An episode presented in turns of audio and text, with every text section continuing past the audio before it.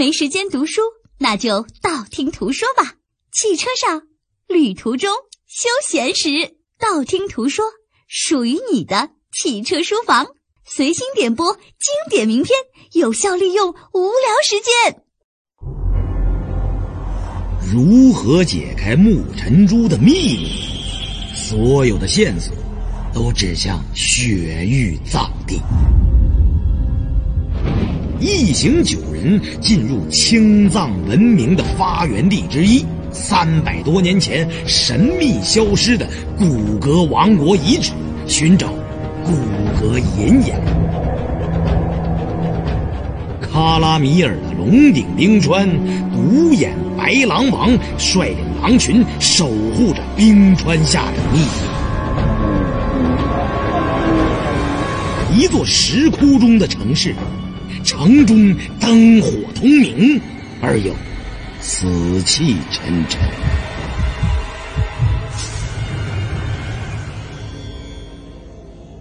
请听长篇小说《鬼吹灯之昆仑神宫》。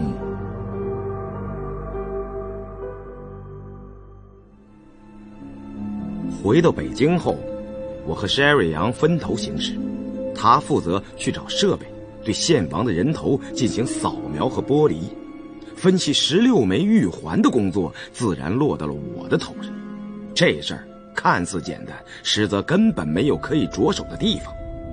这一两天之内，山瑞阳那边就该有结果了，而我想努力也没个方向，只好整天坐等他的消息。这天，我正坐在院子里乘凉。大金牙风风火火的来找我，一进门见只有我一个人，便问：“胖子哪儿去了？”我说：“他今天一早把皮鞋擦得锃亮，可能是去跳大舞了。这个时间当不当正不正的，你怎么有空过来？潘家园的生意不做了吗？”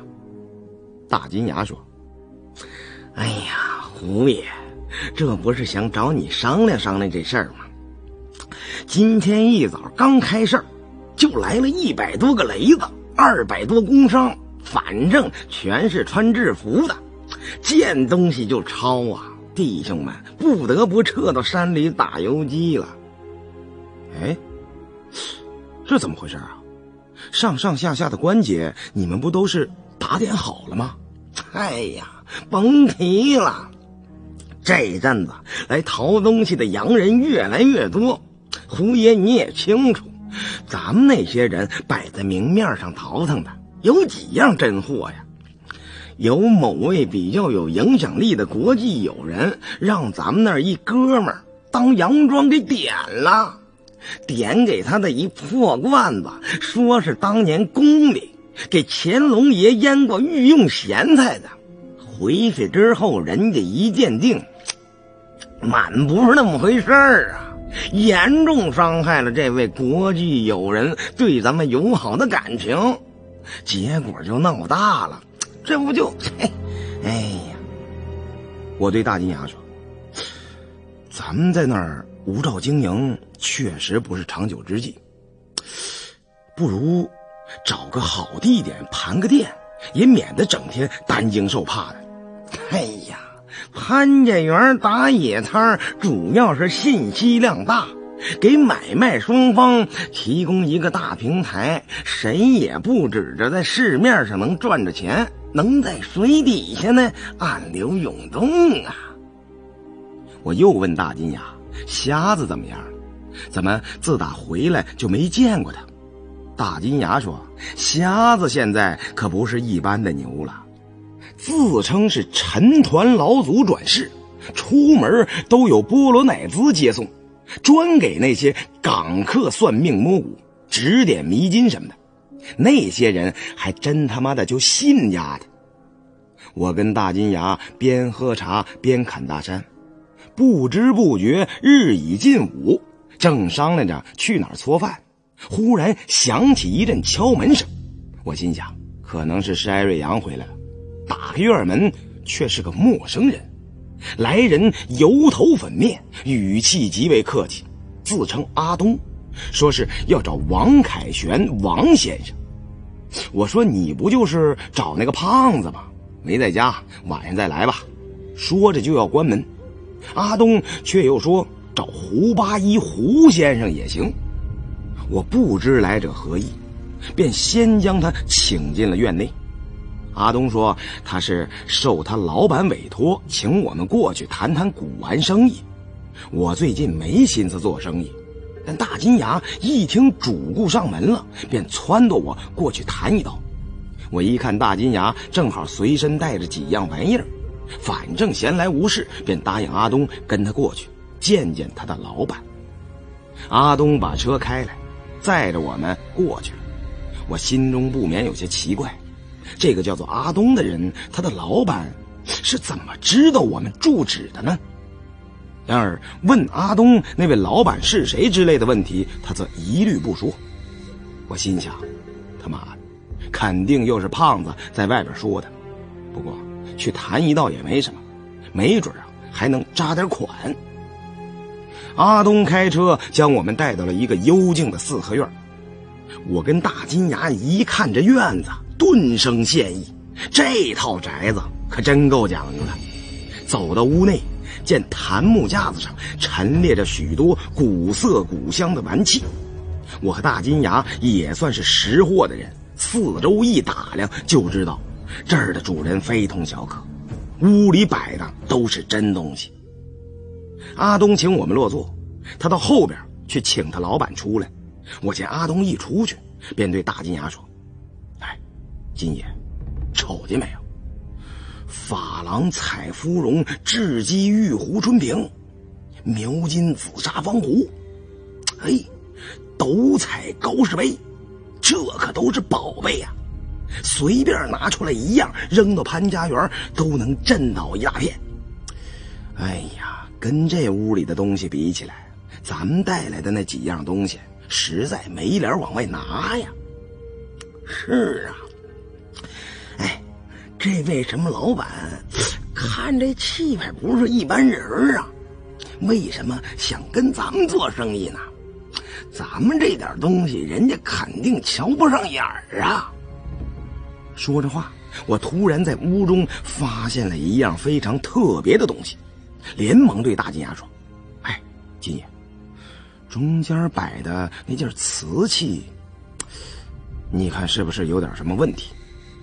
大金牙从椅子上站起身来，走到那瓷器近前端详起来，那是一只肥大的瓷猫。两只猫眼圆睁着，炯炯而有神采，但是看起来并不是什么名窑出来的，做工上也属平平，似乎不太符合这屋内的格调。瓷猫最显眼的是它的胡须，不知为什么，这只雌猫竟有十三根胡须，而且是可以插拔活动的，做工最精细的部分都集中在此。大金牙忽然想起了什么，扭头对我说：“哎，胡爷，这是背尸者家里供的那种啊，十三须花瓷猫嘛。在湘西等地山区，自古有赶尸、背尸两种营生，其中背尸是类似于盗墓的勾当，背尸的人家都会供这样一只雌猫。”每次勾当之前都要烧一炷香，对十三须花瓷猫磕上几个头。如果这期间瓷猫的胡须掉落或折断，事业就绝对不能出门，这是发生灾难的预兆。据说万事万灵，在民间传得神乎其神。现在背尸的勾当早已经没人做了，我们曾在潘家园古玩市场见过一次这种东西。在京津地区，从明清年间开始，也有外酒行的人拜瓷猫，那些小偷家里就都供着瓷猫，不过那些都是酒须，样式也不相同。十三须只有湘西背尸的人家里才有，这种习俗出自哪里？到今日今时已不可考证了。我一见这只十三须，立刻便想到，此间主人大概其祖上就是湘西的巨盗，专干背尸、翻印子的勾当，否则怎么会如此阔绰？这时一阵脚步声传来，我急忙对大金牙使个眼色，就当什么都没看见，静坐着等候。请我们来谈生意的这位老板是位香港人，五十岁出头，又矮又胖，自称明叔。一见到我就跟我大套近乎，说什么以前就跟我做过生意。我绞尽脑汁也没想起来以前跟他做过什么生意。后来还是明叔说出来，我才明白，原来我和胖子那第一单额身李纹双李币的生意。是同天津一个开古玩店姓韩的少妇做的，她就是明叔包养的情妇。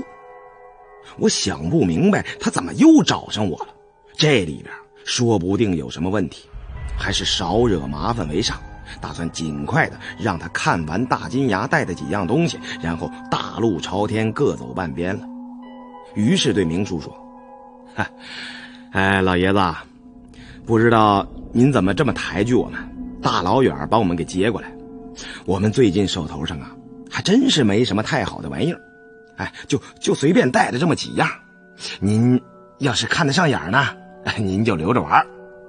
说完，让大金牙拿出几样小玩意儿让他上眼。大金牙见是港农，知道有扎钱的机会，立刻满脸堆笑。从提包里取出一个瓷瓶，双手小心翼翼地捧着。嘿 嗯，您上眼，这可是北宋龙泉窑的真东西。明叔一听此言，也吃了一惊。哇，有没有搞错啊？那可是国宝级的东西呀！你就这样随随便便装在这个包包里吗？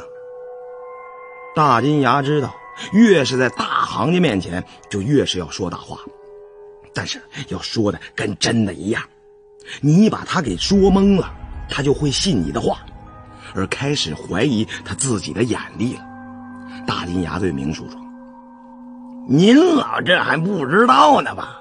嘿，您看我镶了颗金牙是吗？我们家祖上是大金国四郎主金兀术啊。”哎，我就是他老人家正宗的十八代嫡孙呐，这都是我们家祖宗从北宋道君皇帝手里缴获来的，在黑龙江老家压了多少年箱子底儿了，这不都让我给翻腾出来了吗？明叔却并没有上当，不理会大金牙，单和我讲。哎呀，胡老弟呀，你们有没有真正的好东西呀？如果你不缺钱的话，我可以用东西和你交换吗？我这屋里的古玩，你看上宾狗，你就尽管拿去好了。我心想，他这明摆着话里有话呀，请我们来是有的放矢。不过。我从云南带回来的东西都有大用，便是给我一座金山，我也不能出手啊。既然这样，就别藏着掖着了。于是把话挑明了，直接告诉明叔，我们那儿最好的东西就是这件龙泉窑，虽然是仿的，但是还能过得去眼。愿意要呢就要，不愿意要呢，我们就拿回去。到时候你后悔了，我们可管不着。明叔笑了笑，拿起茶几上的一本相册，说是请我看看他在香港的收藏品。我翻了没几页，越看越怪，但是心中已然明了，原来这位香港来的明叔是想买一面能镇尸的铜镜，肯定是胖子在外边说走了嘴，这消息不知怎么就传到明叔耳朵里了。他以为那面古镜还在我们手上，并不知道其实还没在我手里捂热乎就没了。我问明叔：“您收藏这么多古代干尸做什么呀？”明叔给我看的相册，里面全是各种棺木，棺盖一律敞开，露出里面的干尸，年代风格皆不相同，有的一棺一尸。也有两尸侧卧相对，是共置一棺的夫妻。更有数十具干尸集中在一口巨棺之中，外边都罩着有隔绝空气的透明柜子，说是私人收藏，可更像是摆在展览馆里的展品。我问明叔，这些干尸是做什么的？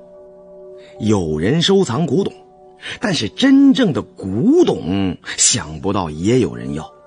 以前倒是听说过新疆的干尸能卖大价钱。但是收藏了这么多，还真是头回见，真是大开眼界了。明叔说，国外很多博物馆专门购买保存完好的古尸，这些尸体是一种凝固着永恒死亡之美的文物，其中蕴含着巨大的商业价值和文化价值。明叔对我说。哎呀，胡老弟呀，你既然看了我的藏品啦，是否能让我看看你从云南搞到的镇尸古镜啊？价钱嘛，所以你开了。或者我这里的古玩，你中意哪件，拿去交换也可以啦。我心中暗想，这位明叔是个识货的人呐，也许他知道那面铜镜的来历，也未可知。不如套套词，先不告诉那面古镜早就不复存在了。于是问明叔：“这面古镜的来历有什么讲头没有？”明叔笑道：“哎呀，胡老弟呀，还和我盘起道来了吗？这面古镜对你们没有什么用嘛，对我却有大用啊！世间辟邪之物。”莫过于此了。说起来历呀，虽然还没有亲眼看到过，但当时我一听古玩行的几位朋友说起，这心里就立刻想到了嘛，一定是先秦以前的古物，绝不会错了。秦始皇就是法家，这个你们应该是知道的，对不对？我只记得。文革时有一阵子是批儒平法，好像提到过什么法家学说，具体怎么回事完全搞不清楚，只好不懂装懂的点了点头。大金牙在旁说：“哎呀，这我们都知道，百家争鸣时有这么一家，是治国施政的理论。哎。”到汉代中期，尊儒后就绝根了。明珠继续说道：“哎呀，当着真人嘛，不说假话啦。那面能镇尸辟邪的古镜啊，就是法家的象征之物啊。相传造于济阳山，能照天地礼仪连起细微呀。据记载呀。”当年黄河里有鳌溪兴风作浪，覆没沉积呀。秦王就命人将起镜悬于河口，并派兵看守。即即秦汉更替，这古镜就落到了汉代诸侯王手中了。最后啊，不知怎么又落到云南去了。能装在青铜果上刻迹稀变的古镜，世间绝无第二面了。哎，你把它匀给我，我绝对不会让你吃亏了。我听了个大概，心里虽然觉得有些可惜，但这世界上没有卖后悔药的，价钱再合适，奈何我手里没东西，便对明叔直言相告：我这儿啊。压根儿就没有什么古镜，那都是胖子满嘴跑火车。他在前门说的话，您就得跑到八宝山听去。说完，我就要起身告辞，但是明叔似乎不太相信，一再挽留，只好留下来吃了顿饭。明叔仍然以为我舍不得割爱，便又取出一件古意盎然的玉器，放在我面前。我一打眼就知道。这可不是什么俗物啊！看他这意思，是想跟我打枪啊！打枪是什么？行话就是交换。做我们这行的有规矩，双方不过手。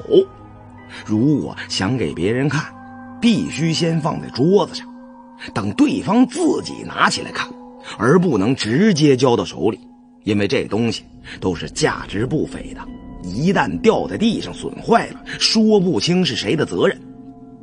明叔既然握在手里，我便不好接过来，只看了两眼。虽然只有小指粗细的一截，绝对是件海价的行货。在此物旁边，便觉得外边的炎炎酷热全都荡然无存了。大金牙最喜欢玉器，看得赞不绝口。哎呀，古人云：“玉在山而木润，哎，产于水而流芳啊。”这件玉凤虽小巧，但一拿出来，哎，感觉整个房间呢都显得那么滋润，真令我觉得倍觉舒爽啊！